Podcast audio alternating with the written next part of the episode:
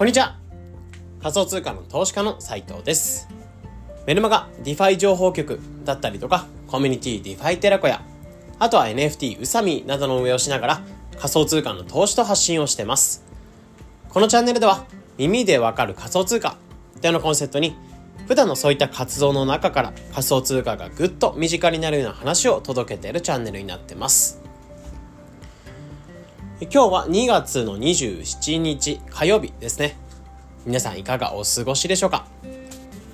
えー、今日のテーマとしては、イーサリアム、イーサ使用上の注意。まあ、こんなテーマで話をしていければなと思います。はい。まあ、今日めちゃめちゃ寒いですね。都内なんですけど、風が超めちゃめちゃ吹いていて、えー、本当にもう寒くて極寒みたいな冬が到来したんじゃない冬再来したんじゃないかっていう思うぐらい、えー、本当に極寒で、うん、まあ、今日保育園に子供を送ってきたんですけど、今送ってきたんですけど、いやーちょっと寒くて、家に帰ってきてからしばらく 温まってから、今この配信撮るか、撮ってる形ですね。いや、本当に今日めちゃめちゃ寒いので、えー、皆さん外に出る際には本当に気をつけください。うん、舐めてかかるとめっちゃ寒いなと思ったので、今日実はその朝のランニングとかを、あの、2日に1回、3日に1回ぐらいやってるんですけど、今日外に出ようかなと思って、ちょっと外見たら、いや、寒そうだなと思ってドア開けたらもう超寒くて。もう、あの、外に出るのやめましたね。家の中で今日は筋トレとか、えー、動こうかなっていうところでちょっと今日朝はトレーニングした形ですね。うん。いや、それぐらい本当に寒いので、皆さん本当にお気をつけてお過ごしくださいっていうところになってます。まあ、いつ早く暖かくなるのか、まあ、楽しみにしつつ、えー、今日もやっていこうかなと思いますね。はい。で、今日に関しては、まあ、イーサリアム、イーサの使用上の注意、こんなテーマの話をしていくんですけど、いや、仮想通貨がもうまたまた元気、元気ですね。うん。ビットコインが日本円建てで言うと802万20万ぐらい。うん。で、イーサリアムに関しては47万8万ぐらいになってくる。で、イーサリアムに関しては日本円建てで最高値が52、3万ぐらいなので、えー、間もなく日本円建ての、え、最高値に達してくる。で、ビットコイン、まあイーサーどちらに関しても円建てで最高値に近づいてる。まあビットコインに関しては以前更新はしているので、えー、もう今最高値つ、常に走り続けてるんですけど、まあドル建てだともう少し先って感じですかね。まあでもビットコインに関しても、あの円建てで見ると1000万が1ビットコインあたり1000万っていうのが、がえー、一つのうん、まずその大体ドル建てでの最高値ぐらいのラインになってくるので、えー、間もなくちょっと近づいてきたなというか、また一段、えー、踏み越えたなみたいなところはあるので、まあ、イーサレムに関しても円建て、えー、最高値みたいなところは超えて、で、かつ、これから主要なアルトコインと言われる、えー、まあ、イーサリアムもちょっと時価総額が高い、かつ有名な、あれ、仮想通貨の、えー、コインっていうのがこれから上がってくる可能性も高いんじゃないかなというふうに思うので、うん、まあ、かなりまあ、相場、としては寝て起きたらお金が増えてるみたいな状況が生まれてると思います。えー、なのでまあこれまで冬相場とか耐えてきた中でも仮想通貨持ってた方、えー、おめでとうございますってところで、まあ僕も本当にありがたいことに寝て起きたお金が増えていて まあ本当に嬉しい状況ではなってくるんですけど、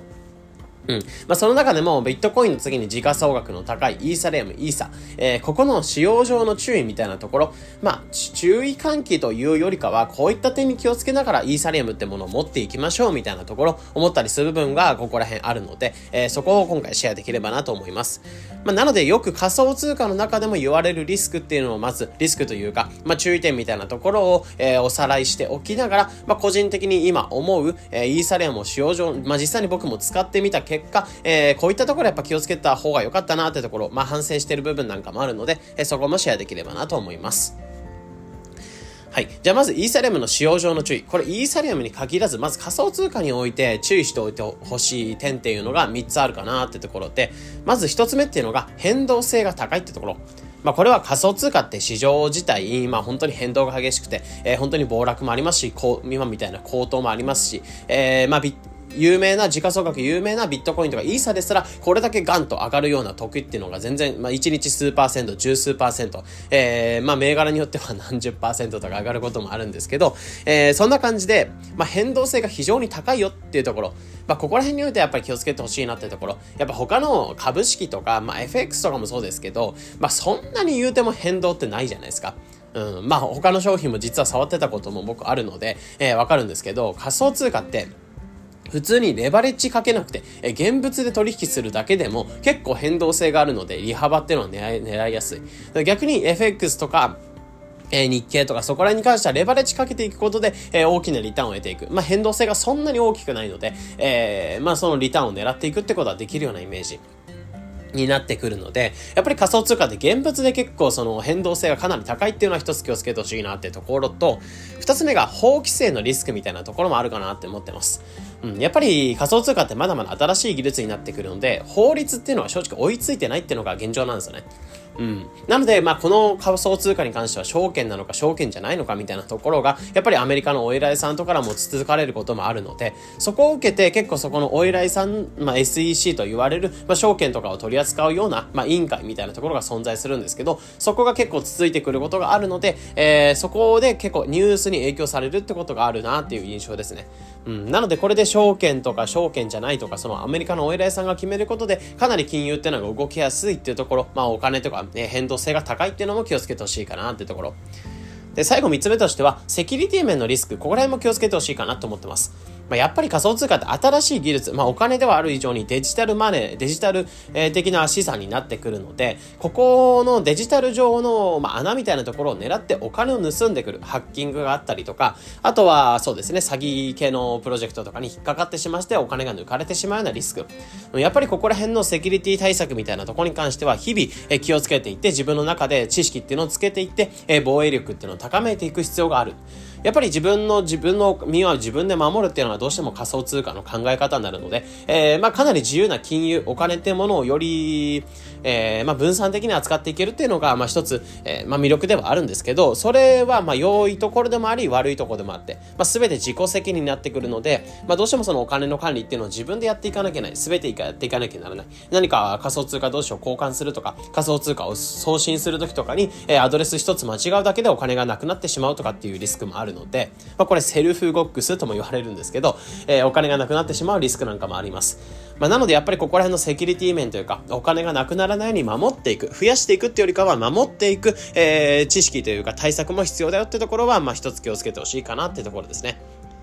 うん、まあここにおいてはイーサに限らず、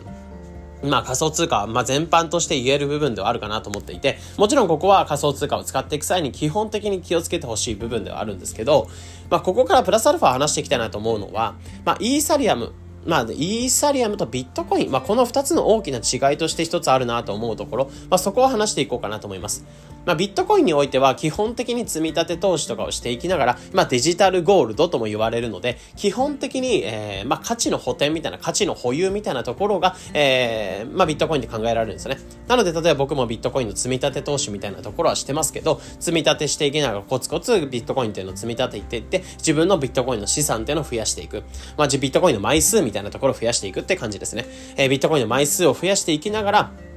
えー、価値の、まあ、上昇みたいなところを考えていくみたいなところではあるんですけど、うん、まあ、ここにおいて、えー、もちろんビットコインってものに関してはデジタルゴールドになっていくので、自分のお財布になんかデジタルの、その金を持ってるようなイメージになってくるんですね。なんですけど、イーサリアム、一本に関して、イーサリアムに関しては、これって、えー、まあお金、価値の保管みたいなところもできる一つのお金ではあります、ありますけど、イーサリアムっていうブロックチェーン、いわゆる技術の上を動いてるお金になってくるので、もちろんビットコインもビットコインってブロックチェーンの上を動かしていく、まあ BTC ってお金になってくるんですけど、ビットコインって非常に拡張性が低いというか、使い勝手っていうのが良くも悪くも、そんなに、まあないというか、うん、まあ使い道みたいなところがそんなにないってところが、まあ良くも悪くもあるんですね。なんですけど、イーサリアムってものに関しては、まあ、良くも悪くも使い勝手がよ、かなりいいっていうのがあって、やっぱりブロックチェーン、まあ、イーサリアムっていうのが、もともとビットコインの、まその拡張性の低さ、使い勝手の悪さみたいなところを、より拡張していこうみたいなところを目指して作られたブロックチェーンになっていて、うん。まあ、ここの上で今や、そのアプリができたりとか、ゲームができたりとか、あとは、そうですね、えー、金融技術、 DeFi って言われる金融技術が生まれたりとか、なので、イーサリアムってものを預けて運用していったりとか、あとはそのゲームの中でそのイーサっていうものを、まあ、使って、えー、何かゲームをプレイしていったりとか、あとはなんかアプリケーションを使っていく際にイーサっていうのを使って、消費して、えー、何か購入してったりとか、まあそういった形で、えー、イーサってものに関してはかなり拡張性が広いっていうのが、まあ一つ良さとしてあるんですね。でも一方でこのイーサに関してはやれることがいろいろ多かったりするので、やっぱりここのまあ、イーサっていう持ってるトークンですね。イーサっていう持ってるトークン自体を、まあ、より結構存在に使うことができちゃうっていうのは一つ注意点としてあるんじゃないかなと思うんですよね。